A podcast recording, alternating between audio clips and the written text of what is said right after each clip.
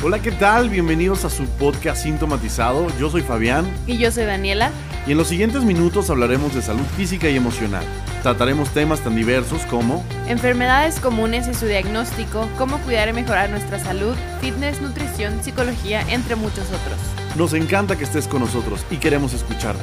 Te esperamos en nuestras redes sociales y en nuestra página sintomatizado.com. ¡Comenzamos!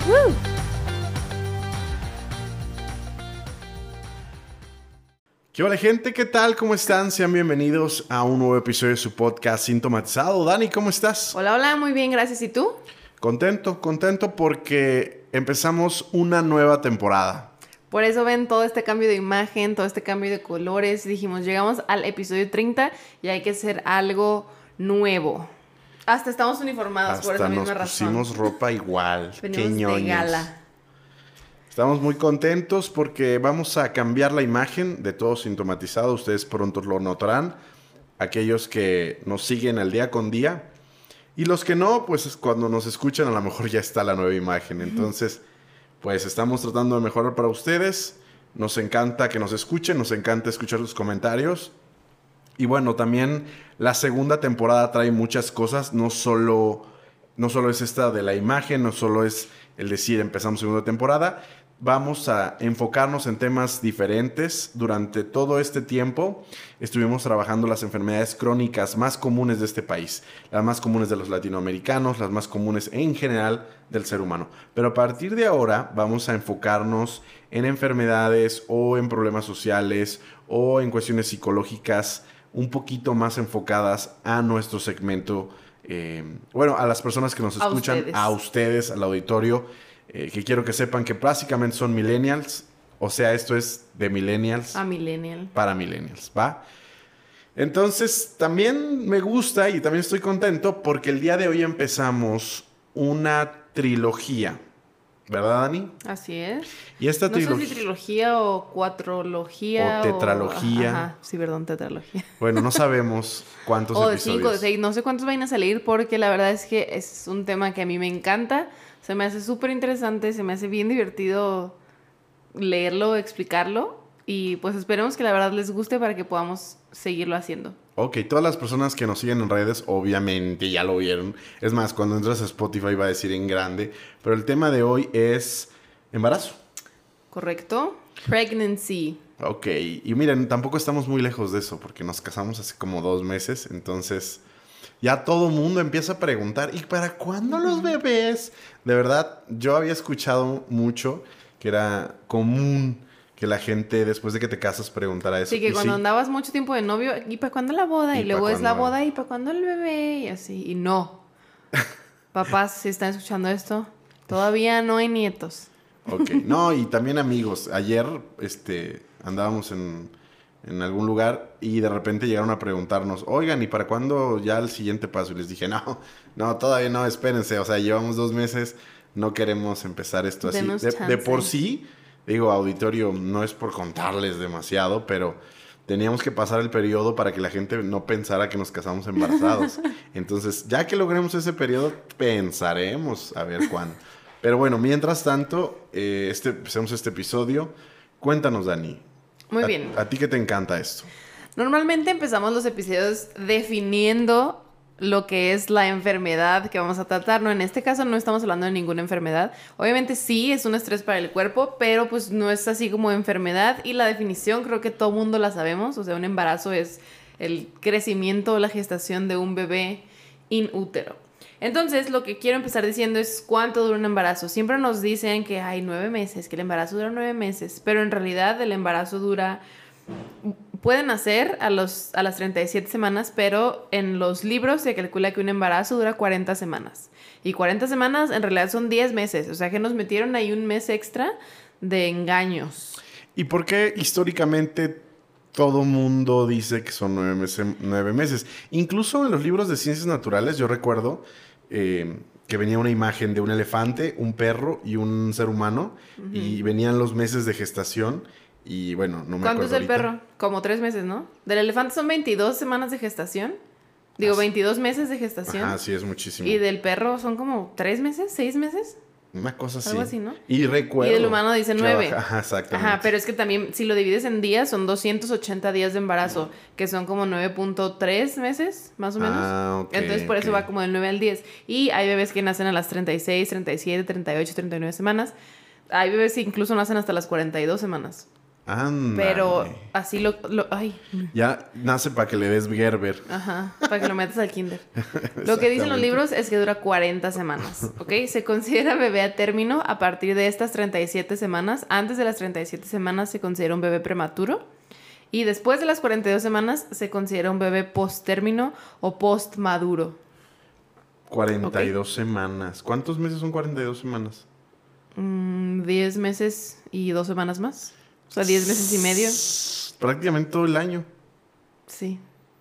Qué barbaridad. Ya es cuando están a punto de explotar, que ya ni pueden respirar y así. Entonces, normalmente, la verdad, todos los bebés que a mí me ha tocado recibir, y vaya que me ha tocado recibir un chorro, nacen como entre las 38 y 39 semanas. Casi todos. Entonces, por eso es el, ay, embarazo dura nueve meses, porque hay mujeres afortunadas que sí llegan a los nueve meses. Y hay otras afortunadas también, pero que dura más su bebé cocinándose en el horno. Oye, ¿y hay alguna afectación en la mamá por ese tiempo adicional? O sea, que tú sepas. Hay no más sé. afectación en el bebé que en la mamá. La mamá solo Ah. ya va a estar cansada y harta y queriendo que se lo saquen porque así gritan, ya sácamelo.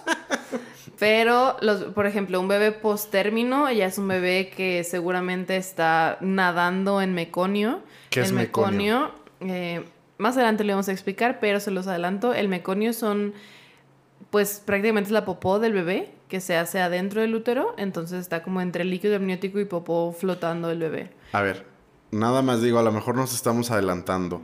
Yo había escuchado de un conocido que dicen que sufrió en el parto. Y, y eso, a eso le llamaban porque estuvo en, el, en la popó, en su propia popó.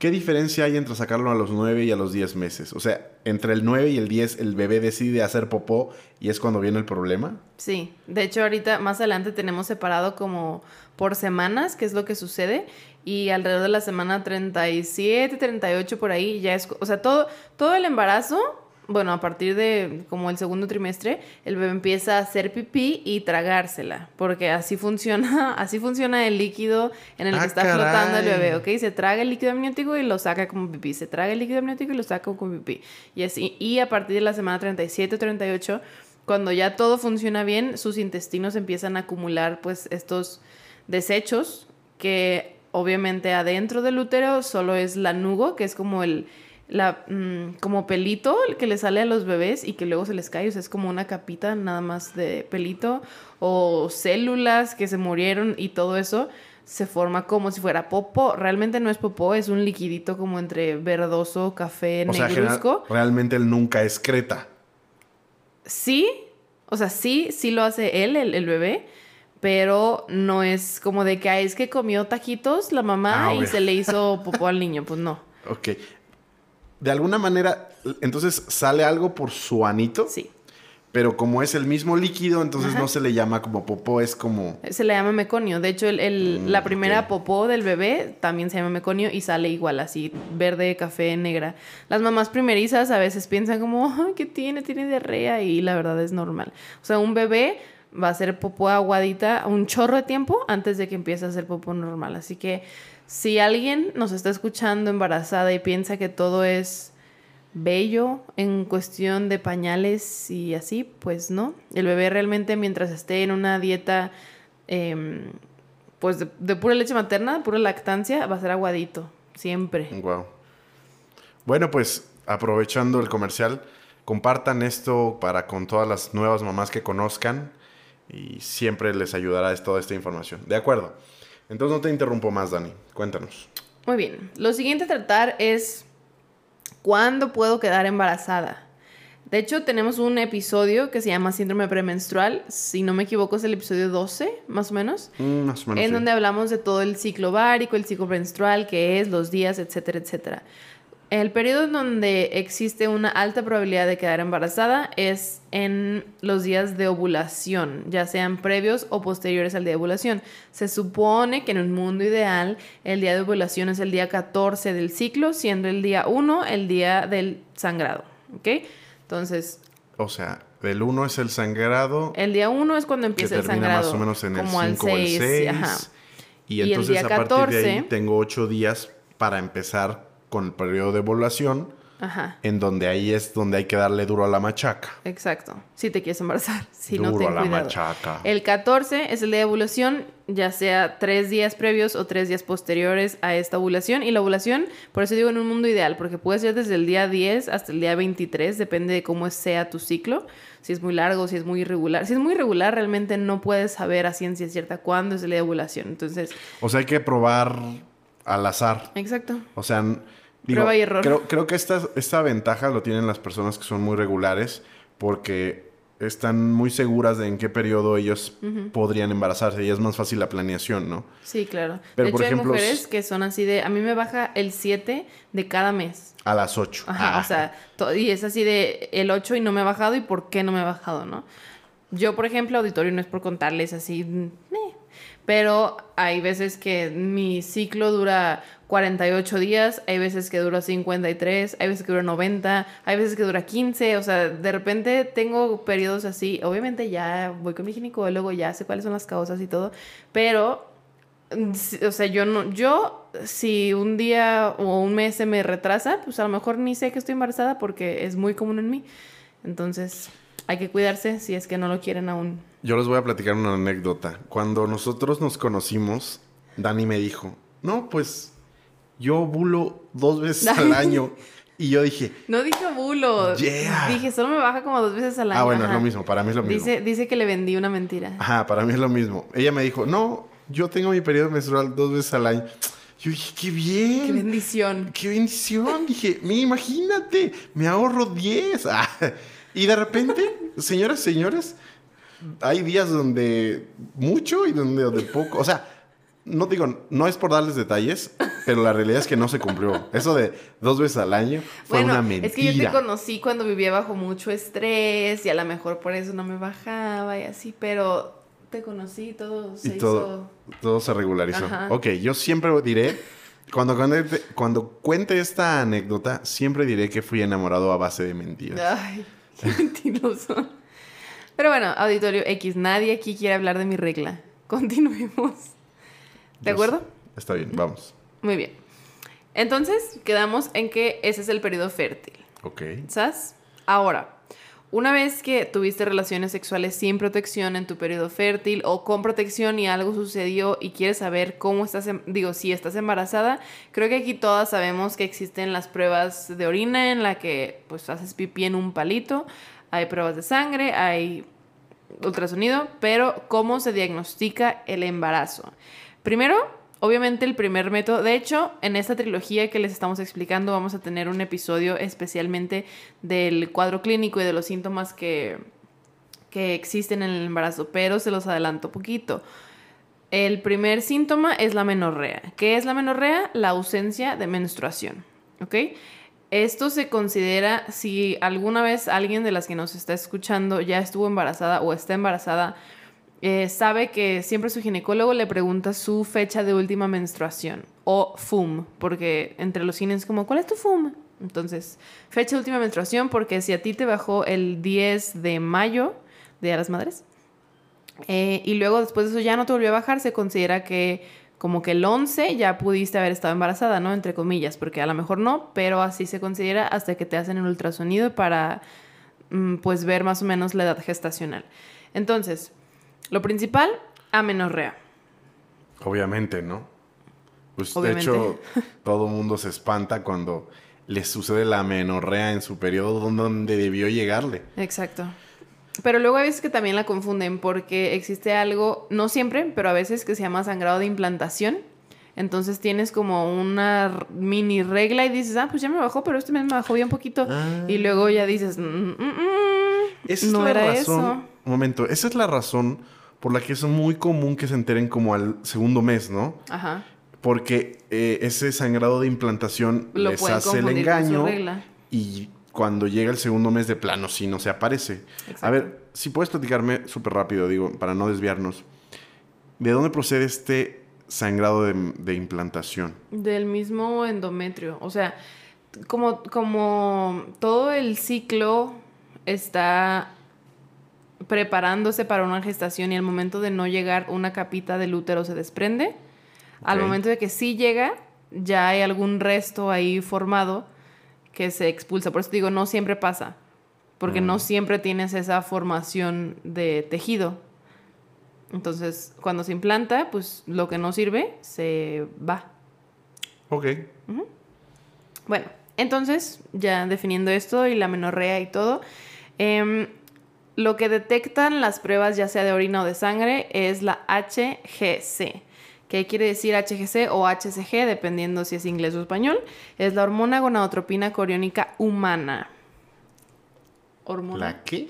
¿Hormona? Hormona, Gonadotropina gonadotropina, coriónica coriónica. humana. Ándale. Ok. Eso sale cuando quedas embarazada. Ajá, esta es la hormona que se detecta tras la implantación. La implantación dura alrededor como de una semana, 5 a 7 días más o menos, después de la fecundación. O sea, tienes relaciones sexuales, eyaculas, esperma, bueno, eyaculan ellos, viaja el esperma, Básicamente. viaja el esperma, llega el óvulo y se mete, ¿no? Ok. Y después es. De hecho, tengo una imagen que es. Hay que ponerla aquí también. Em, se. Se ve como el óvulo con todo y esperma pegadito se va moviendo hasta que se implanta. Ese recorrido desde la ovulación, o sea, el recorrer todas las trompas hasta llegar al útero e implantarse, A ver, dura a, alrededor de a una mí semana. a mí enséñame la imagen. Auditorio, para todos los que están en Spotify, este episodio yo creo que va a ser uno de los más gráficos porque vamos a estar enseñando imágenes conforme va el proceso del embrión. Entonces, ahorita Dani me la va a enseñar y nosotros las vamos a poner a ustedes en la edición. Entonces, en este momento podrían estar viendo alguna imagen. correcto. Ok, explícame eso. Ok, entonces, donde dice fimbria, y que tiene el número uno, de e- esto que se ve como más naranjita o amarillito, es el ovario, ¿no? Entonces sale el óvulo y en la, en la siguiente imagen se ve como el óvulo con todos los espermas llegando. Uno llega, se mete y empieza a hacer su recorrido. Ahí está el 3, 4, esos son los, los, como los pasos, ¿no? 3, 4, 5, 6, 7. Y luego acá ya que está dentro del útero, que lo que se ve como naranjita, como si fueran gusanitos, ese es el endometrio. Ahí dice 5 a 6 días. Ahí se va a implantar. Entonces, esa implantación ¿Es el embarazo? Ajá, esa implantación es donde está el bebé, ahí se va a empezar a formar la placenta, ahí va a empezar a crecer el bebé, el saco gestacional, todo eso. Ok, pregunta. Entonces, si ese óvulo no se incrusta en, ¿cómo se llama? ¿En el endometrio? En el endometrio, no hay embarazo. Ajá, cuando el óvulo no se, no se implanta aquí es cuando hay la menstruación, porque todo este tejido naranjita que ven, que aquí abajo dice endometrio, eso es lo que se va. O sea, en, una menstruación, Cada menstruación es lo que cada se va. menstruación es lo que se va. Y cada menstruación se regenera. Ajá. Digo, y cada, Cada, periodo. ciclo, cada, ciclo, se va regenerando. Ok, entonces, si no se incrusta ahí, Ajá. fue como un falso. No, si no se... Bueno, o sea, sí. Ah, ok, ya te entendí. Ajá. Si no hay esperma, pues es una ovulación normal y un ciclo menstrual normal. Si hay esperma y el bebé no se llega a implantar, Ajá. es que no hubo embarazo. Ok.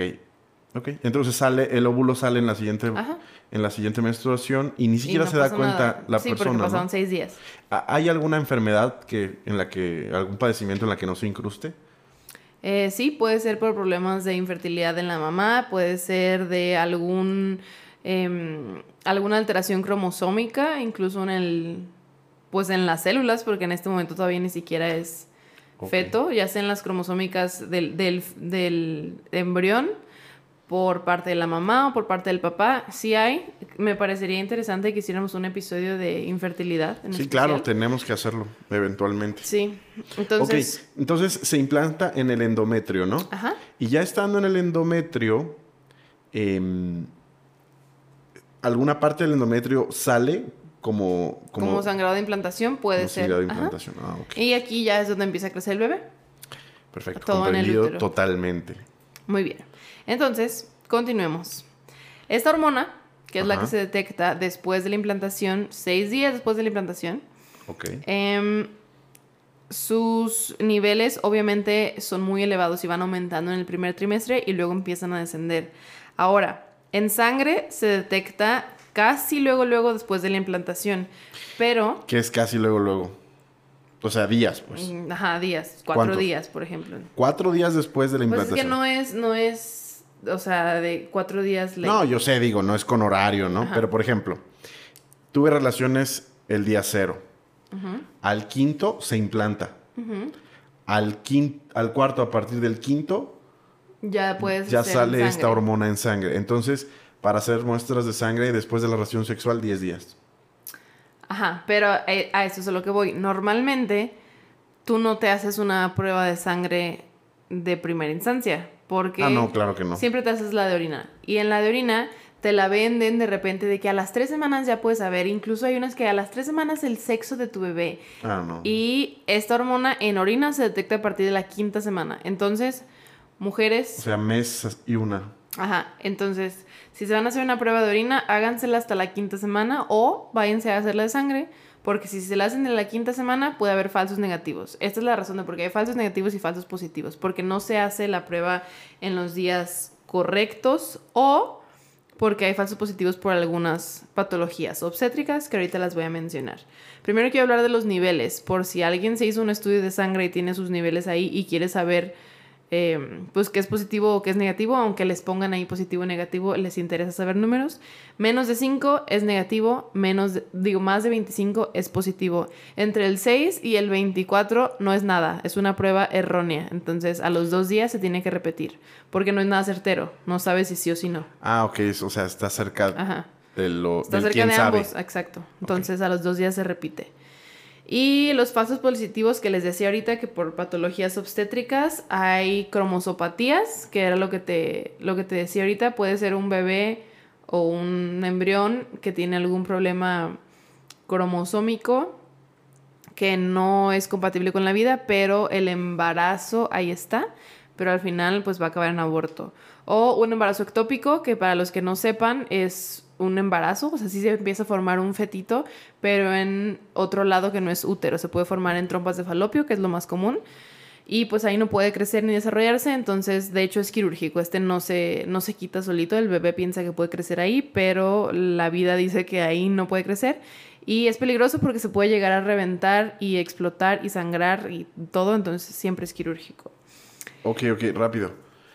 ¿Es posible que tengas un embarazo ectópico mm, fuera de las trompas de falopio, o sea, en alguna otra parte? Porque Sí. he escuchado que Hay embarazos ser en- ectópicos en ovario, de hecho una vez yo supe de un embarazo ectópico en abdomen, que no estoy segura de cómo sucedió eso, no sé si había algún tipo de fístula, no, no sé. ¿Qué es una fístula?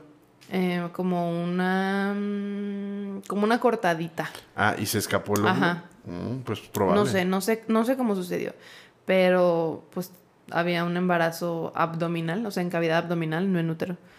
Y pues son bebés que no tienen una, no tienen ni el espacio para crecer, ni el medio. no, las y es- condiciones no son y es- propicias, es, ¿no? peligroso para la mamá. Ok, entonces puede ser en trompas, puede ser en ovario. En trompas es lo más común. Casi siempre los embarazos ectópicos son en trompas. Ok, sí, sí, por eso. Pero ya tenemos esos tres. ¿Hay alguno más? O sea, no puede como crecer, meterse a riñón o Ah, meterse. no. O sea, eso es una locura. Sí, no. Ok, gracias. Y pues bueno, ¿dudas de eso? Porque ya nos vamos a pasar al desarrollo embrionario que sucede en cada semana. No, no, no. Básicamente, nada más recordar el examen de sangre a partir de los 10 días, Aprox. más o menos. Y el examen de orina del que venden en la farmacia a partir de las 5 semanas. Correcto. Ok, perfecto. Súper entendido. Si no va a haber falsos positivos, digo falsos negativos y pues no queremos. Y los falsos positivos dijiste que podían ser problemas cromosómicos. Problemas cromosómicos, embarazos ectópicos, pueden ser tumores. De hecho, hay tumores. que son- ¿Tumores? O sea, tu cuerpo piensa que está embarazado y No, genera no, esta no, hormona. No es que piense que está embarazado. Puede haber tumores dependientes de hormonas. O sea, puede haber tumores Mm. en ovarios o tumores.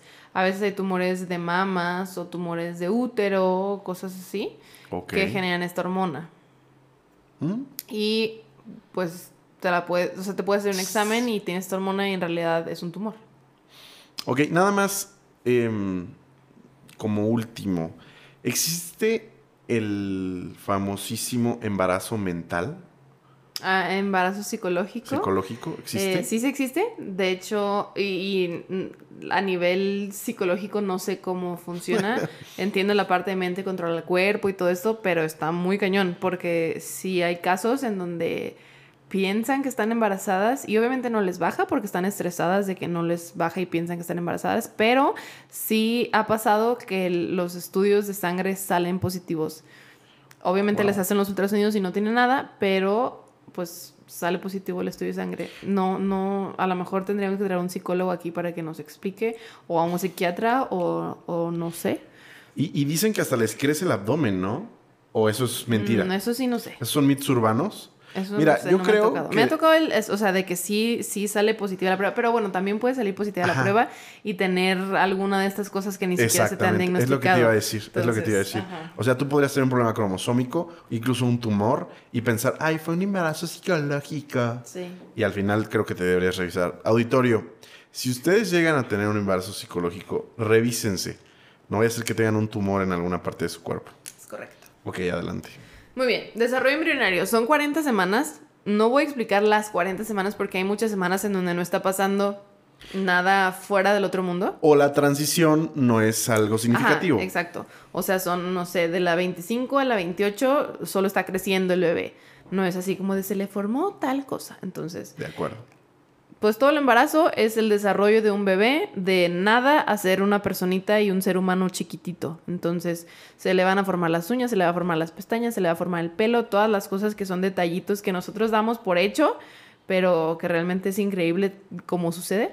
Entonces voy a explicar como las semanas más importantes y las tengo anotadas porque obviamente no me las sé todas. Ok, doctora. Entonces, eh, la primera semana de gestación, como ya dijimos, pues es este proceso de implantación, ¿no? Que es pues después de la ovulación, después de la fecundación.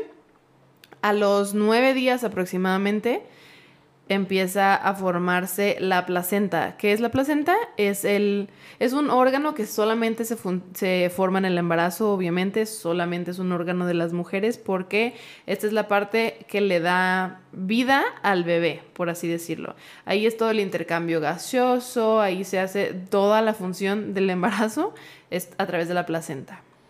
¿Tan rápido se empieza a crear la placenta? Ajá, pero, o sea, se empieza a formar a los nueve días, pero A los nueve días de haberse insertado el óvulo en el... En el a los nueve días de la implantación. del in- en el endometrio. A los nueve días de la implantación. Mira, ya empieza- me sé los nombres. Se auditorio. empieza, Ya, ya hablo como una persona... Colega. Colega, exactamente. a los nueve días se empieza a formar la placenta, pero su formación completa termina hasta los cinco meses. Wow. Si alguien alguna vez ha visto una placenta, o sea, No, sacan la no placenta. quiero. Bueno, sacan la placenta y cuando la volteas está llena como de, de vasos sanguíneos. Parece un árbol, por eso le dicen el árbol de la vida. Por eso le dicen árbol de la vida. Eso se termina de formar, o sea, así la placenta. La verdad es, es bonita. Sí es bonita la placenta. Yo, yo he visto más, fotos y videos de placenta y no se ve nada bonito. Conocí una persona, no, no me acuerdo quién es, o sea, no me acuerdo si era un doctor, no, no me acuerdo.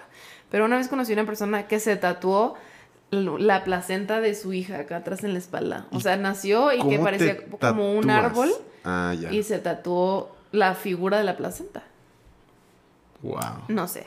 Hay gente que la guarda y luego, este, porque, o sea, ti- tiene un chorro de células madre y cosas súper, o sea, hay gente que guarda Ah, eso sí todo había eso. escuchado. Que le puedes sacar células madre a la placenta y utilizarla Sí, pues años es- después. Es vida. Pero bueno, eso solo es un dato. Empieza a formarse a los nueve días y acaba hasta el quinto mes. Ahora, la segunda semana son células. Por aquí les van unas fotos en donde hay puras bolitas. Eso se llama mórula y solo es el proceso de división celular. Ok. Ahora, en la tercera semana se forman las capas germinales. Las capas germinales son ectodermo, mesodermo y endodermo. Esto a grandes rasgos son tres capitas y de esas tres capitas de una sale todo el cerebro, de otra sale toda la piel, de otra, o sea, como que son em, capitas específicas en donde se desarrolla ciertas partes del cuerpo. No entendí. Ajá, es que solo a grandes rasgos, o sea, a grandes rasgos se, se, se forman como las divisiones De los sistemas de los principales. sistemas. Exacto. Qué fácil. ¿Me puedes enseñar una foto? De las capas germinales. Mm, ajá, de ese, de ese periodo. Porque sé que tienes fotos, ¿no? Sí, pero solo, o sea, de la semana, mira. Ahí les va. La semana 2 son las bolitas. La semana 3, aquí dice blastocisto y embrión en desarrollo.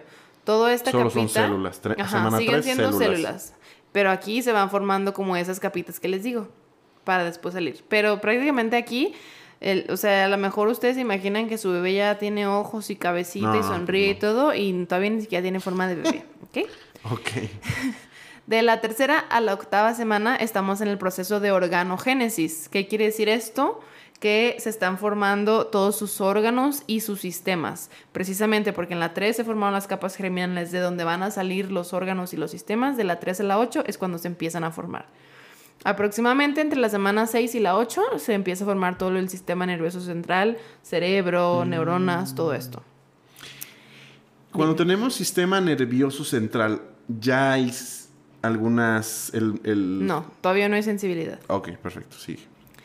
A la séptima semana ya se empieza a formar su carita y con formarse su carita no me refiero a que de la noche a la ¿En cuál mañana semana? en la 7. De la noche a la mañana ya tiene ojos, nariz, boca y orejas. Solo tiene algo... Solo se ve como como que le salen protuberancias. A ver, ¿puedo verlo? Sí. Dame un minuto, los voy a abrir todas de una vez para irselas poniendo aquí. Tampoco estoy poniendo todas las imágenes en foto porque hay muchas que se ven iguales. Esa es semana Esa es la semana 7. ¿Eso es a lo que le llamamos carita? Ajá, por eso dije. Ok, no, está Por eso bien. dije que apenas está formando. Con Aquí hay un puntito negro. ¿Esta es carita? Aquí hay un puntito negro que ese es el ojo. Y luego hay otra bolita que es el oído. Se le está formando su manita, pero se ve como un puño cerrado todavía. Y pues este otro círculo que ven aquí es la placenta. A ver, Luego. a ver, a ver. ¿Ese, ¿Esa cosa es la placenta? Esta cosota es la placenta. Y aquí está el cordón Pensé que umbilical. la placenta envolvía al, a la persona o al animal, ¿no? ¿Verdad? Al animal. Bueno, o sea, hablando de que hay animales que también tienen placenta. Sí, no, la placenta no envuelve. La placenta lo que envuelve es el saco gestacional. O sea, cuando dicen está en su bolsita, su bolsita es el saco Ah, gestacional. Entonces, por ejemplo, cuando yo, porque antes yo veía muchos programas de Discovery Channel o de National Geographic y veía al ñu salir por la colita de la señora ñu y se veía que venía como en una bolsa y cuando caía reventaba la bolsa. Ajá. Y segundos después o minutos después salía algo así que creo que será la placenta. Entonces, la placenta no es lo que recubre No. al feto. No, la placenta está. De hecho, la placenta está pegada al útero. Hay veces que cuando sacas un bebé se Mm. queda pegada. De hecho, bueno, casi siempre tienes que sacar la placenta. O sea, hay veces que ¿Cómo sí sale sacas? sola. Hay veces, no, hay veces que sale sola. Casi siempre cuando es un parto normal sale sola, solo empiezas como a detener el cordón sin jalar el cordón porque el cordón se puede romper y la placenta sale sola como a los 10 minutos de que sale el bebé. Si no sale, entonces sí tienes que meterle toda la mano y rascarle y despegarle y sacarla. Hay veces que salen pedacitos. Un show. Oye, ok, ok, ok. Momento, paremos ahí. Ok. Ok, auditorio. La verdad, esta, la- por, la, por la imagen que tenemos ahí, no parece como. Todavía no parece como un ser humano. O sea, digo, ya es un ser humano, supongo. Pero no parece. No. La de verdad hecho, parece un, como un renacuajito, más o parece menos. como un renacuajo. En- Hay veces que dicen No, que pero en tiene la como anterior. cabeza de alien. En la 7, en, las, en la semana 7 es Ajá. donde. Sí, pero sí- bueno, ok, se ve aquí como se un ve re- más como renacuajito. re- renacuajito, la verdad. Sí, pues los bebés parecen bebés como hasta el segundo trimestre ahorita. No, ya en la, en la 9, en la que sigue, en la imagen sí se ve como. sí, más pero si bebé. nace un bebé así, no se ve como bebé normal. Ah, no, obviamente no. Está muy cabezón. Ha de ser muy inteligente. Exacto. Bueno, entonces eso decía, en la 7 se empieza a formar su carita, en la 8 empiezan a formarse sus dedos, que es como lo que les decía que apenas se ve como un puñito. Sí, porque en la 7 estaba, Ajá, estaba como así, así. como, como así. Y, ok. En la 9 empiezan a formarse sus órganos reproductivos. Apenas a formarse, aquí no puedes saber si es niño o niña, apenas se está formando lo que va a ser y después, más adelante, ya sabrás. Pero ahorita apenas están como, Tengo a ver, ¿qué voy a hacer? Dime. Entonces, solo se ve una protuberancia. No, ahí todavía no se ve una protuberancia. Ahí Entonces, apenas ¿a se está formando refieres? adentro. Ah, adentro, si son testículos, están formando testículos. Si son ovarios, están formando ovarios. Por eso todos tenemos pezones, porque no sabemos si vamos a ser niños o niñas. Ok. Ya no hagas esas caras. Pregunta. Dime. Por eso dicen que el, el pene solo es un clítoris exterior. Eso había escuchado yo alguna vez. Mm. Sí. Que No. porque al final nacen siendo iguales, o bueno, no nacen, sino empiezan siendo iguales, se forman siendo iguales, y lo único que hace el pene es salir, ¿no? O sea, los, Sí. los ovarios salen en forma de testículos y el clítoris sale en forma de pines. Exacto. De hecho, los, las personas hermafroditas prácticamente es eso. Hay, hay mujeres que su clítoris es tan grande que parece un pene y realmente... Ese es el, hermafra- el Sí. hermafroditismo. Sí. Te juro que cuando yo era más joven, digo, lo- la verdad no, la verdad me acabas de cambiar el pensamiento. Pero desde joven, desde adolescente, cuando yo pensaba en hermafrodita, pensaba un ser humano que tenía un pene y una vagina al lado. Te lo juro. Te lo juro. O sea, a eso, mejor eso te lo acabo, acabas de aprenderlo ahorita. acabo de aprenderlo ahorita. Te lo juro, yo, yo siempre pensé Cuando eso. era más joven, o sea, 32 años y 5 segundos menos. Es que la verdad, nadie. ah, no tengo nada que hacer. Sí, Voy a nadie, poner en Google. investiga y nadie pregunta. Hermafroditas, ¿cómo se ven? O sea, es un chiste entre hombres y muchas veces, disculpen a todos los hermafroditas, perdón, este, pero normalmente en, en la juventud pues se juega con eso, pero nadie sabe cómo es eso, ¿verdad? Yo siempre pensé, te digo, que era un pene y al lado una, porque decían que tienen dos sexos, una cosa así. No siempre nos dos. dijeron eso. Bueno, Puede ser, podemos tocar un episodio también de esto porque es un tema extenso, porque es cuestión cromosómica, sexual y así. Pero, pero básicamente es un clítoris muy largo. ajá, Eso. ¿Y los testículos dónde quedan? adentro. Ándale. O sea, entonces solo es un clítoris largo sin testículos. O sea, ¿O con tienes testículos testículos los- internos? A ver, tú estás pensando que los testículos es el escroto. O sea, que los testículos ya No, son descendidos los sobre la bolsita, por eso. Pero los testículos se forman desde arriba. Por eso hay bebés que nacen y que no les han descendido y que los tienen en abdomen y la bolsita escrotal la tienen vacía. Y, y le dices, tose, tose. o que bajen. Te burlas, pero así son las exploraciones urológicas. Es broma, es broma, es broma. Síganle. Continuemos, sí, porque Fabián se distrae. Eh, bueno, entonces a las nueve semanas empiezan a formarse estos órganos reproductivos. Ok. Eh, a las. Entre las 9 y las 12 semanas puede em, aparecer o escucharse ya el foco fetal. Es cuando vas y te haces un ultrasonido y dicen, ¿quiere escuchar el corazón de su bebé? Esto sucede entre las 9 y las do- 12 semanas. Antes de esto, aunque su corazón ya se está formando, no es lo suficientemente grande ni potente como para que se pueda escuchar en un ultrasonido. Entonces, si tú vas y te haces un ultrasonido antes de estas semanas, eh, solamente te van a decir si, si estás embarazado o no por el saco gestacional. O por el saco gestacional, pero queda como en duda, porque si no escuchan un latido, pues no saben si está vivo o si no está vivo, o si es viable o no es viable. Entonces, lo recomendable es hacerte el ultrasonido entre las 9 y las 12 semanas. De hecho, normalmente dicen que a la onceava semana es como el tiempo ideal para ir a hacerte el primer ultrasonido. Eh, la verdad me distraje. ¿Qué era el foco fetal? Foco fetal es cuando se escucha el corazoncito. Ah. ¿Ok? ¿En qué, ¿En qué mes semana se formó el corazón? De los órganos vitales, bueno, en general todos los órganos empiezan a formarse desde la 8, en la organogénesis. ¿Ok? Ok. Y para el 9 es donde empieza a sonar. Ajá, ahí en el 9 todavía no está al 100 desarrollado su corazón, obviamente, solo ya puedes escuchar que está latiendo. Ok. Pregunta, antes de la semana 9 donde ya tiene su corazón, ¿el corazón de la madre es la que suple el flujo sanguíneo del bebé? ¿O todavía ni siquiera existe tal? Mm, no tanto el corazón de la madre, sino la placenta y el cordón umbilical es lo que suple ese intercambio. Ok, pero obviamente la placenta está alimentada, por así decirlo. Sí, claro, por la mamá. Por la mamá. Entonces al final sí sigue siendo el corazón de la mamá. Sí. Y a partir de la semana 9, el, el co- corazoncito es independiente, no, ¿verdad? Sigue asistiendo la, la placenta. La placenta asiste hasta el final. De hecho, cuando nacen los bebés, el cordón umbilical sigue latiendo y hay ginecólogos que te dicen que no cortes el cordón hasta que deje de latir solito. Entonces, el, el corazón de un feto no es independiente hasta que sale. Em, ¿A qué te refieres con independiente? O sea, tienen diferente frecuencia cardíaca. Un bebé tiene una frecuencia cardíaca de 160 y la mamá va a tener una frecuencia cardíaca de 80. No, me queda claro, pero por ejemplo, el flujo de sangre dentro del cuerpecito del niño. Es por la placenta y el cordón umbilical. no es por su propio corazón. No.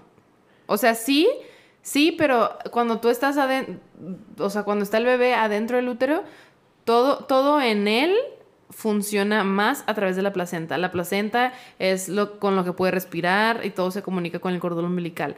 La placenta le ayuda al intercambio gaseoso, la placenta le ayuda a la nutrición, o sea, la placenta hace todo. ok. Obviamente su corazón funciona y sus órganos empiezan a funcionar in útero, pero no es así como de si nace ahorita sobrevive porque ya le funciona No, bien su no, no, corazón. me queda claro que, no- que nace, no sobrevive porque, bueno, está en fase de desarrollo. Pero digamos, el flujo sanguíneo dentro de su cuerpecito todavía no es enteramente en este momento por el corazón. Digamos que eh, la responsabilidad se va transfiriendo conforme pasan los meses de la placenta a su propio cuerpo, hasta el momento en que ya está listo para ser independiente, ¿no? Oye, una pregunta, ¿qué es la placenta? O sea, porque se me hace un órgano o algo súper maravilloso. O sea, para poder asistir un- la creación de un cuerpo, se me hace algo increíble. ¿Qué es la placenta? Pues son células Solo es un grupo de células y se forman, que se hacen tejido y que tienen toda esta función. pero tienen funciones impresionantes, ¿no? Por eso se le dice el árbol de la vida y por eso la gente se lo tatúa. Oye, pero no, de verdad, de verdad, se me hace impresionante Sí. que la placenta haga todo eso. No te quiero enseñar fotos porque dices que no quieres verlas, pero, Ah, es broma, o sea, si tengo que verla. pero de verdad veré. es, está, está padre. A mí me gustaba ver placentas. ¿Y ya no sirven después? Em, mira, hay gente que se hace hasta mascarillas, Anda. ya sean de cabello o de cara, o hay gente que las guarda para hacer esto de las células madre. em, no sé, o sea, obviamente funcionan para un chorro de cosas porque tiene, o sea, son muy ricas en todas estas células y nutrientes y todo, pero si no las vas a guardar, pues se va a la basura. Ok, Bueno, sigamos. ok. Em, a la semana 10 ya están formados los órganos vitales. Aquí es donde finaliza el periodo es? embrionario. ¿Qué son órganos vitales? ¿A qué le llamarías órganos vitales? em, corazón, pulmones, hígado, o sea, todos los órganos ya están formados, no al 100 obviamente, pero Empezaron su empezaron, desarrollo. exacto.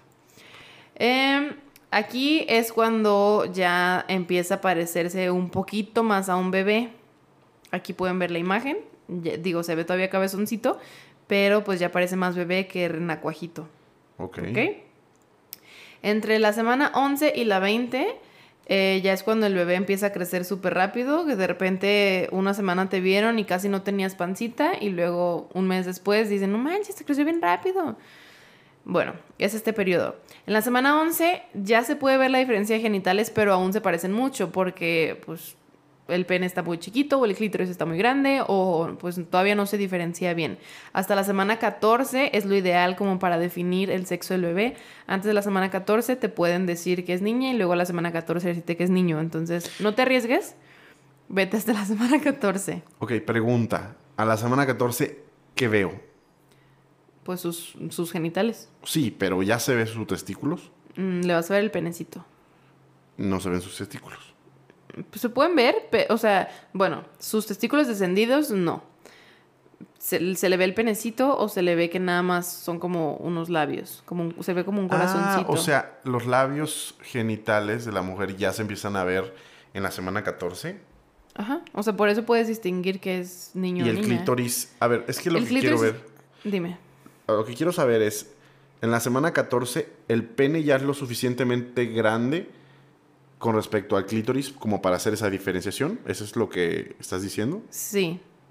Lo que tú, de hecho, hasta en los ultrasonidos no le ponen, "E- esto mide el clítoris, esto mide los labios, siempre le ponen vulva, porque se ve como todo un conjuntito. Si has visto, si le has cambiado el pañal a alguna recién nacida mujer, su- sus labios, su, su- toda su vulva es como hinchadita.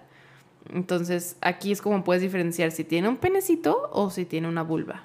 Ok, perfectamente. Ok, vamos. Bueno, eh, se ve cabezoncito porque en la semana 11 todavía su cabeza mide el doble de su cuerpo. Tú puedes verlo y decir, mi hijo va a ser súper inteligente, es un genio porque tiene una cabezota. Pero es normal. A ver, ¿puedo ver la imagen Aquí de la está la semana 11 de nuevo? Ah, ya me la habías enseñado. Ahí no se ve ningún genital, ¿verdad? No, no se, no se nota nada. Pues no, aquí no se notan. De hecho, en esas imágenes casi no se notan genitales. Oye, y con el ultrasonido, siendo blanco y negro, ¿alcanzas a... dis- a- Sí, claro, a digo- eso se dedican. Ok, perfecto. En la semana 12 es cuando se empiezan a formar las uñas, su cerebro pues sigue desarrollándose, los riñones ya funcionan. Aquí es cuando empieza a tragarse el líquido amniótico y expulsarlo como orina.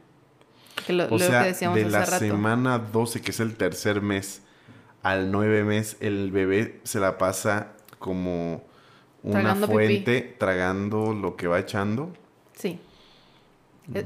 Es, normal, no, está echando nada. Me queda claro que es normal. Tú piensas que la pipí te da asco porque pues, tu no, no me da asco. De hecho, yo sabía, por ejemplo, había escuchado historias de personas que quedaban atrapadas en los terremotos y tomaban su pipí. Pues sí, te hidrata, a fin de cuentas. Bueno, ok, entonces en la semana 13, aquí ya inicia el segundo trimestre. Todo esto fue apenas el primer trimestre. ¿Sabes? El embarazo se divide en tres trimestres. Aquí es donde empieza el segundo trimestre. Se empiezan a formar los párpados y ya se pueden distinguir los movimientos fetales en las personas, en las mujeres que son multíparas, o sea, que ya han tenido varios bebés. Eh, se puede distinguir como entre esta de 13, 17 más o menos, y en las que son primis, o primigestas, pues, que es, la primera, es su primer bebé, entre la semana 18 y la 20. ¿Ok? Eh, sus ojos, ¿no? Ya se pueden ver sus ojos. No, sus movimientos fetales. O sea, ya se mueve. Ya se mueve el bebé y ya lo puedes empezar a sentir. ¿Qué semana? En las. Auditorio, perdón, lo está distraído Soy por distraído. extraña razón. En las multíparas entre la semana 13, 15, 17 más o menos y en las ah, primis entre la 18 y la 20. ¿Por qué hay una diferencia? Mm, porque el cuerpo de la mujer no está acostumbrado. Ok, y tarda un poco más. Tarda un poco más. De hecho, incluso hasta en el parto, un parto de una primigesta puede durar como hasta 20 horas. Y un parto... ¿20 horas de parto? De trabajo de parto, pues. Y una mujer multípara pueden ser desde dos horas hasta 15 horas. Pero Ay, tampoco mejora mucho. No, pero siempre, o sea, hay, no sé, mujeres que es su tercer bebé y así como empezó con contracciones a las 2 de la mañana y a las 8 ya están haciendo su hijo. Y hay primis que empezó a las 2 de la mañana y es el día siguiente y todavía no... Yo he escuchado historias de mujeres que sufren mucho eh, su primer parto y luego ya ni siquiera, ya no quieren volver a hacer parto natural. Sí. Pero bueno, a las 16 semanas ya empiezas a ver algunas expresiones faciales. A lo mejor aquí es cuando te puedes ir a hacer un ultrasonido y te dicen, ay, está sonriendo y así. Está haciendo expresiones faciales normales. A las 18 semanas se siguen formando sus ojos y se empiezan a endurecer sus huesitos. Obviamente siguen siendo blanditos, pero pues ya empiezan a ser como más duritos. A las 22 semanas, esto me lo preguntaste hace rato, aquí es donde empiezan a desarrollar sus sentidos. O sea, el bebé se agarra la cara, se chupa el dedo, se mueve en ultrasonido, empieza a hacer como otras acciones que no hacía antes porque ya está más desarrollado, ya sabe que tiene manos, ya sabe que las puede mover y son... Ah, bueno, yo creo, y me vas a disculpar que voy a hacer algunas eh, suposiciones. Suposiciones, tú muy bien. Yo creo que hasta ese punto está consciente de sus manos y todo.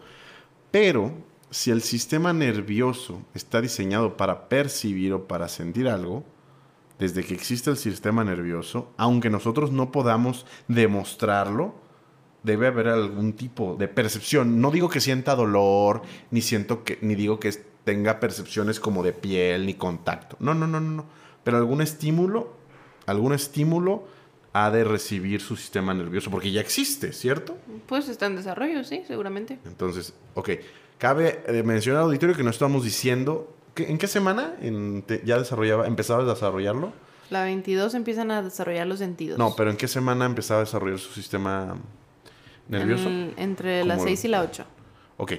A ver, auditorio, no estoy diciendo que ya sienta dolor, no, estoy diciendo que si hay sistema nervioso, hay, em, hay señales que ya empieza a percibir. ¿Cuáles? No lo sé, yo no soy el experto, la experta es aquí la doctora. Si quieres, continúa. 26. La semana 26 empieza a formarse las pestañas y el cabello y en la semana 27 es cuando inicia el tercer trimestre, o sea, aquí ya estamos más cerca de la meta.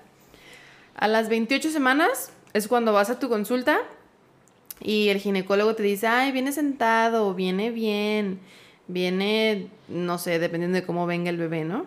Tengo una duda. Dime. Dicen que cuando nace el cabello, cuando crece el cabello, la mujer le dan ganas de vomitar. ¿Eso es cierto? ¿O son mitos La de mujer le dan ganas de vomitar todo el primer trimestre. Ah, Incluso puede ser hasta la semana 20, más o menos. de hecho, dicen las mujeres, no, no, no, si te dan muchas ganas de vomitar, va a ser muy velludo. Ajá, te lo juro. Sí, siempre dicen, si tienes la panza picuda es niño, si tienes redonda es niño, o si, Ay, eso no tiene nada que si ver. patea mucho va a ser futbolista y cosas así, no sé. Ok, olvídalo. Auditorio, les voy a pasar aquí las imágenes que no les pasé desde la semana 11, 12, 14, 18, 20 y 25. Ahorita estamos más o menos en esta de la 25, ¿ok? Ok. Entonces, en la semana 27 inicia el tercer trimestre. Aquí está la imagen. Ves No, al- ahí ya es un niño. al- ajá, sí, por eso. O- digo, ya estamos más cerca de la recta final, en la semana 27. Eh, estamos hablando de las posiciones. Viene sentado, viene bien, dependiendo de la posición en cómo se recibe al bebé, se refieren a esto. Eh, si viene sentado, normalmente es cesárea. Si viene bien, o sea, con la cabecita primero, puede ser parto normal. Pero no se preocupen, si viene sentado ahorita, todavía faltan como dos, veces, dos meses para que tu bebé se pueda acomodar. Normalmente todos los bebés se acomodan.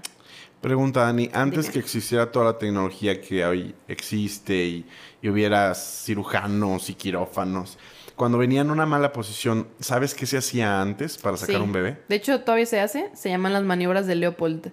Son varias maniobras en donde tú tocas la panza de la mamá con tus manos y puedes ver... ¿Y lo vas acomodando? No, no lo acomodas. Puede- pero puedes ver cómo está acomodado. O sea, puedes ver si tiene las pompis en la pelvis de la mamá o la cabeza o cómo Ok, está. me queda claro, ya lo identificamos ahora, pero estamos en el, en, un, en el siglo, no sé, pasado, no tenemos quirófanos y somos Amish y estamos en un lugar súper recóndito. ¿Cómo le vamos a hacer para sacar al bebé? Si el viene- bebé, el bebé, mira, ese es un dicho clásico. El bebé nace con, sin y a pesar de del doctor. El bebé va a nacer como sea. Pero ¿y si viene en una posición inadecuada? El bebé va a nacer como sea. Cuando el Ah, bebé se canse y ya no aguante de estar en el útero, va a salir de alguna manera. Ok, no sabía eso. ujú. Ok, gracias, gracias. Obviamente, digo, en los tiempos de antes realmente no sé cómo era. Ahorita lo bueno es que existen los ultrasonidos, lo bueno es que existen las cesáreas y todos los tratamientos y abordajes quirúrgicos en caso de que pues no pueda ser parto. Y pues ¿De acuerdo? ¿De acuerdo? Em, les decía, no se preocupen, su bebé todavía tiene como dos meses para cambiar de posición. En la semana 29 van a empezar a sentir las patadas súper intensas. ¿29? La semana 29. Es cuando ya de repente ves así que tu panza de repente tiene un ¿Cómo pico. cuántas semanas van en la 20? ¿Cómo cuántos meses van en la 29? Ya estamos en el tercer trimestre, o sea, ya estamos entre 6, 7, 8, 9 meses. Mm, ok.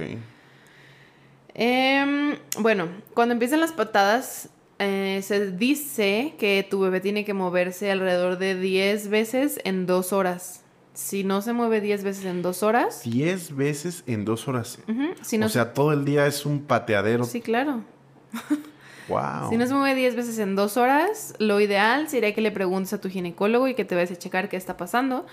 Porque puede ser mm, desde un... Flojo. Ajá, Ah. puede ser desde un flojo hasta que sea algún problema de crecimiento del bebé. Entonces, eso hay que estarlo vigilando. Las mamás siempre saben cuánto se mueve o si está bien o no. También las mamás reconocen a su hijo aún, aunque no haya nacido.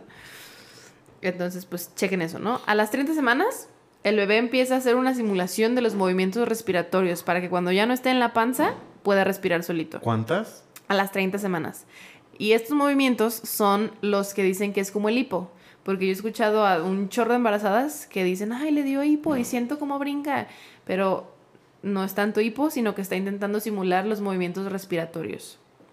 Mm, Eso está bien padre. O sea, el- como que hasta el bebé sabe que tiene que aprender a respirar. Luego, a la semana 31, ya casi llegamos al final. Ya estamos en la semana 31. Vamos adelante. A la semana 31 em, es... o Oye, sea, no, no, no, no, espérate. Semana 30. Simula Ajá. que está respirando.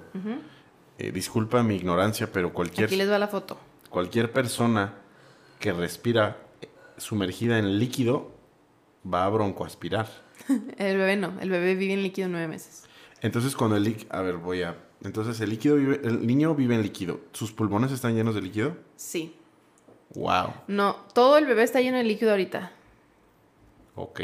Obviamente no vive por medio de la respiración. Ajá. Ahorita su respiración es a través del cordón umbilical y la placenta. Wow. El bebé solo ¿Y hay hace aire? movimiento así. ¿Pasa aire? No, Por- no pasa aire. Entonces, ¿por qué dices que la respiración es por medio de la O placenta? sea, respiración.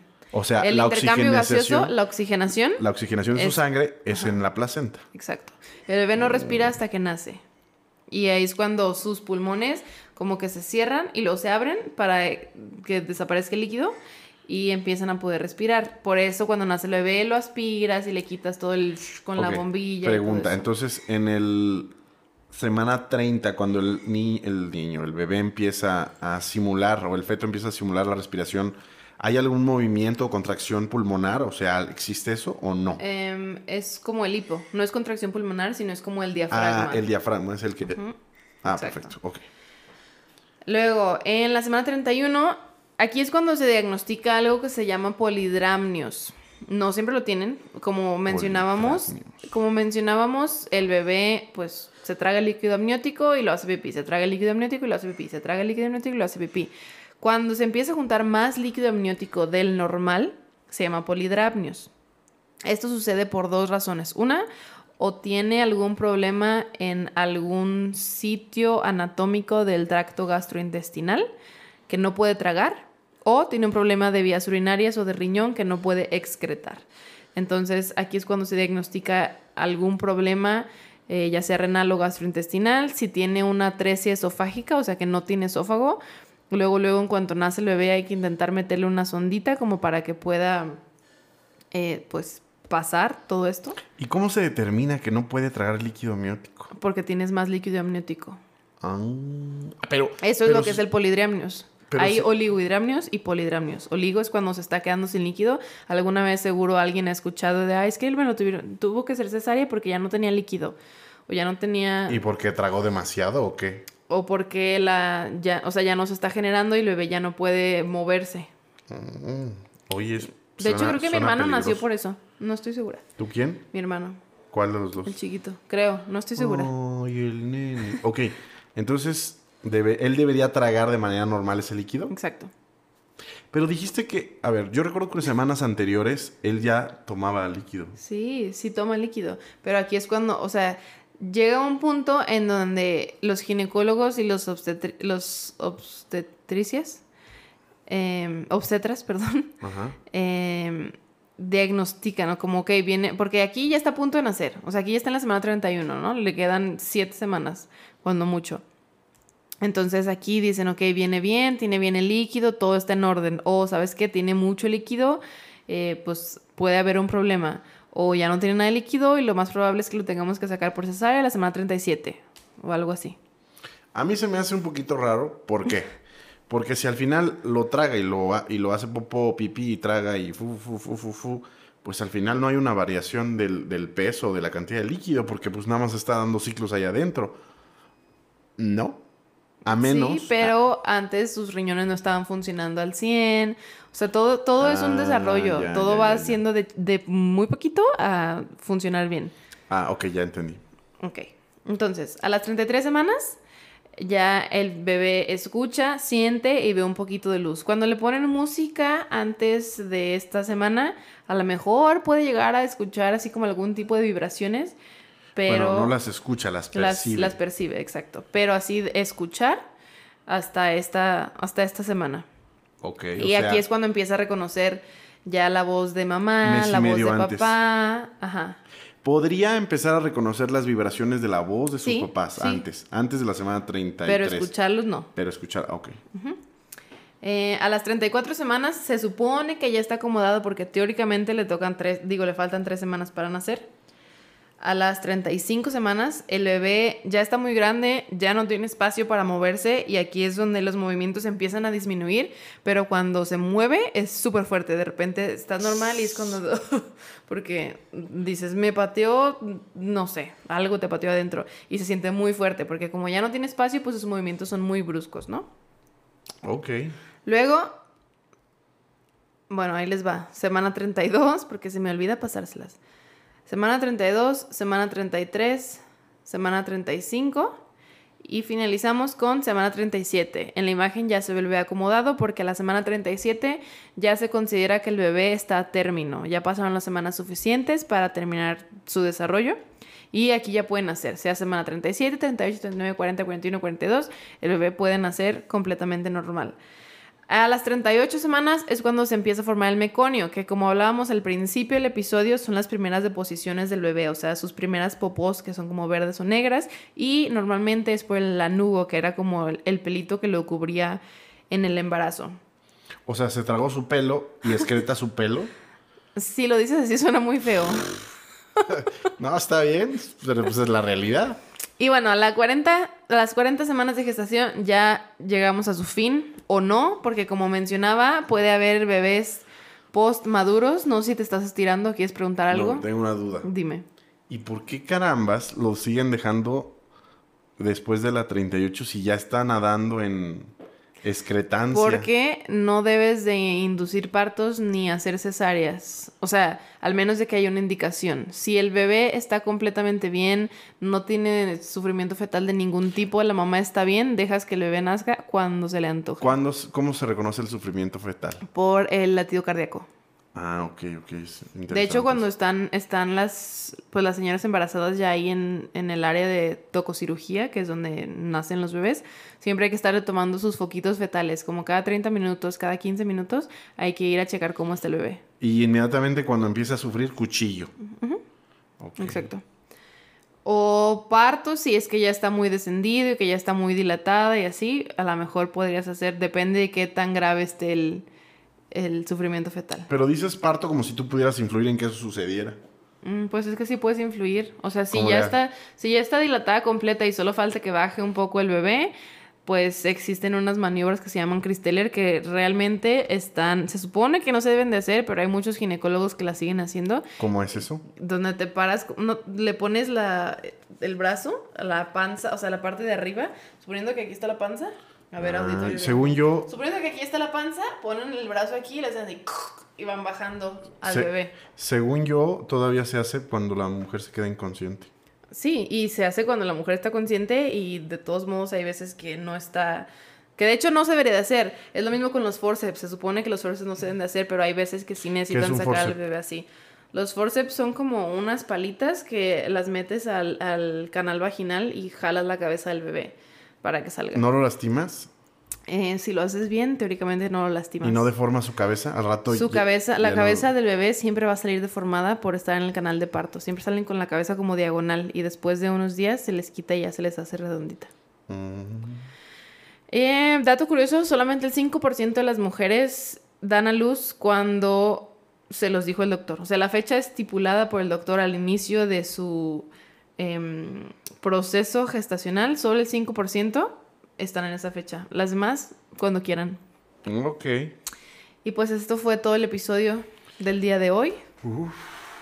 Espero. Fue como, fue como todo un parto. Espero que yo tengo una duda. haya quedado claro. Dime.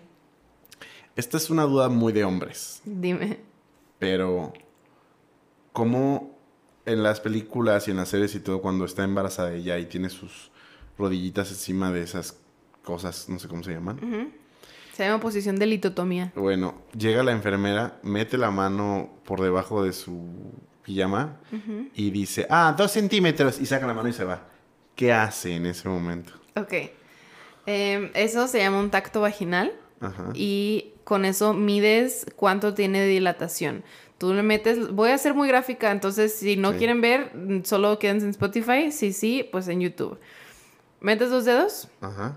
Y depende de la abertura de tus dedos, es cuántos centímetros tiene. ¿Ok?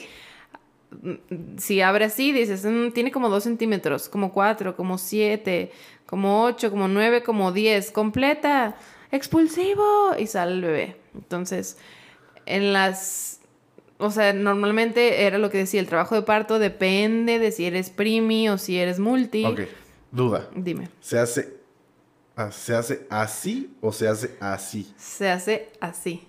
Ah, o sea, pues... Así, sí, así no lo haces. Lo haces así porque cuando estás adentro tienes que tocar todo alrededor para saber. Hay una cosa que no se llaman cejitas, pero le decimos cejitas, que es como que se abren las como lo de adentro del cervix. ¿Ok? O sea, se, se abren como dos capitas, el orificio externo y el orificio interno. Y se tienen que abrir ambos. Entonces, tú dices, tiene 8 con borramiento de tanto. Y el borramiento es eso de las cejitas que se abre para que salga el bebé completo. Ándale. Por eso, por eso ves que les mete y les dice 2, 4, 6, 8, 10. Ya está completa. El mundo a las mujeres deja de ser una caja negra para mí y empieza a aperturarse. Auditorio, em, quiero que sepan que este solo es el primero de tres o cinco o cuatro, dependiendo cómo vayamos.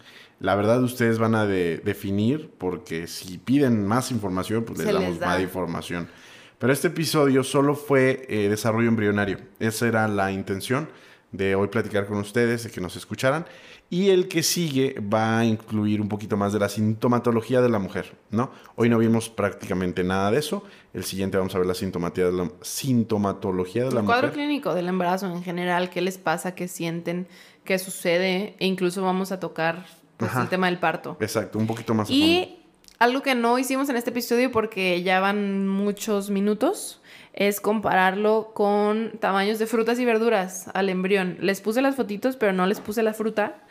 Y hay muchísimas aplicaciones que lo hacen, entonces me parece interesante que ustedes también lo conozcan. Se los vamos a dejar como publicación Ah, ok. para que puedan tenerlo, para que puedan tenerlo ahí, así de las 16 semanas parece piña, o, las- o sea, en ese tamaño y peso más o menos, para que puedan ustedes como ir identificando. Bueno, nada más para que sepan, el feto empieza como una semillita y, Y termina, termina como como una una, pumpkin. Como esas calabazas gringas que en ¿De México. Halloween? Ajá, esas que en México jamás comemos, que la verdad nada más las vemos en caricaturas. Ah, bueno, pues de ese tamaño, ya ves que son bien grandes. Ah, bueno, de ese tamaño termina siendo un bebé. Pasando por, creo que el penúltimo mes una sandía, imagínense, tamaño de una sandía como el penúltimo, y ya después de la pumpkin. Entonces, amen a sus mujeres, amen a sus mujeres, caballeros. Así es. Y bueno, es todo por hoy. Nos No. vemos en el próximo episodio. Sas, cuídense mucho. Bye. Chao. Bonito episodio. Sí, Entendí muchas cosas que no conocía y que no sabías. y que no sabía. La verdad, que es fueron muy ilustrativas para ti. No, y más para un futuro papá. Ah, por cierto, ayer alguien me se despidió de mí diciéndome, futuro papá. y yo, "Ah, Ajá, em, por. no, sí, digo, pues la intención existe. Yo le he dicho muchas veces a Dani que tenemos que pensarlo bien. Me preocupa traer un niño a este mundo tan conflictuado. Pero Dani parece que no tiene problemas. Ella eh, tiene mucha fe en que todo va a salir bien. En cambio, yo estoy así como, oh rayos, qué mundo tan complicado. Pero bueno, eso lo podemos tratar en otro episodio. Así es. Eh, espero que les haya gustado. Dani, ¿algo más que quieras agregar? Miren, Pues no, cuiden su embarazo y si no quieren embarazarse, cuídense. Ah, sí, vamos a tener un episodio justamente sobre todo ese tipo de cosas, cuidados, riesgos. Ese va a ser Enfermedades gestacionales. exactamente. Y pues Se mitos vienen y todo. cosas bien chidas para esta trilogía de embarazos. No se de la verdad. pierdan. Ajá, no se la pierdan ¿Qué y compártanlo. ¿Qué podemos hacer, Dani, si soy una mujer embarazada y tengo cualquier duda? ¿A dónde puedo acudir? Puedes acudir a nuestras redes sociales, Instagram, Facebook, TikTok, donde quieras. Eh, o puedes buscarnos a través de nuestra página web que es www.sintomatizado.com. Ahí hay un equipo de médicos, nutriólogos, psicólogos. Digo, a lo mejor los nutriólogos y los psicólogos no pueden ayudarte, pero los médicos sí. claro. Eh, contáctalos, incluso existe un número de WhatsApp para que escriban directo ahí si, pues, si no les contestan o si no pueden agendar su cita.